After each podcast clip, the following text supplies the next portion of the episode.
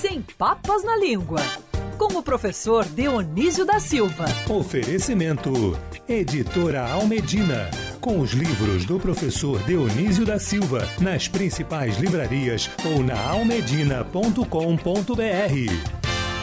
E hoje o professor Dionísio da Silva, nessa coluna maravilhosa, vai falar, sabe sobre o quê? Sobre o quê? Saudade.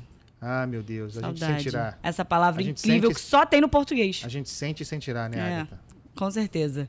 Fala, professor, bom dia pra você. Bom dia a meus queridos Agatha Meirelles e Carlos Andreasa. Bom dia a nossos queridos mestre. ouvintes.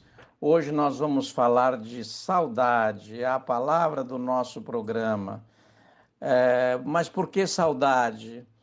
O ano de 2020 não deixou nenhuma saudade, mas em Portugal ela foi eleita a palavra do ano um dicionário português muito prestigioso, da Porto Editora, eh, fica observando quais são as palavras que têm mais relevância ao longo do ano. E no ano de 2020 foram finalistas a palavra confinamento, a palavra teleescola, a palavra, naturalmente, a palavra Covid-19, é, acompanhando a palavra saudade, que foi a vencedora. A palavra saudade é, resultou em muitos poemas, é também nome de muitos lugares. Em Santa Catarina tem um município chamado Saudades, no Paraná é Saudades do Iguaçu, em Minas Gerais é Serra da Saudade, no Rio Grande do Sul, mais perto lá dos hispanohablantes, tem Soledade, Soledade. Mas então de onde veio a palavra saudade? Veio do latim. O latim é a nossa mãe comum, do latim solitas, pela forma que ele está declinado, solitate, que inclusive deu soledade, como já dissemos. Então, este solitate, na sua evolução, acabou dando soidade, soidade e suidade, até se fixar em saudade por influência de, do, de saudar e de saúde. E no árabe, houve uma influência também do árabe, as expressões suad, saudar e suaidá, que significam sangue pisado e preto dentro do coração, são metáforas de profunda tristeza.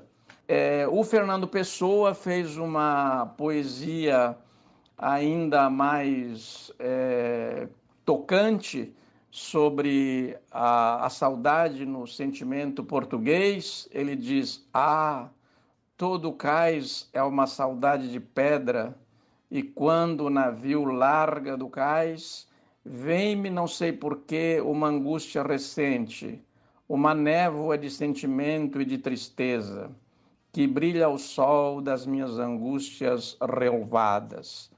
Essa é do Fernando Pessoa, com o heterônimo de eh, Álvaro de Campos. Por hoje, eh, esta é a nossa pauta e eu concluo com uma frase que também se tornou muito célebre na língua portuguesa e chegou a nós, que é ficar a ver navios, cujo sinônimo, cuja equivalência é justamente ficar na saudade. No Alto de Santa Catarina, eh, em Lisboa, noivas, mães, filhos, todos iam eh, para o Alto de Santa Catarina para ver os navios que se aproximavam, esperando que voltassem aqueles que tinham partido. E às vezes eles não voltavam, aliás, frequentemente eles não voltaram porque morreram eh, afogados. Os naufrágios, os naufrágios eh, compõem um outro grande tema da saudade portuguesa, dessa saudade luso-brasileira, eh, luso-africana de língua portuguesa. Saudade está presente na nossa cultura, sempre estará. De muitas coisas temos saudades, de pessoas, e em geral essas saudades são sempre mútuas, como eu desconfio seja o caso das saudades entre nós e nossos ouvintes. Um grande abraço e até de repente.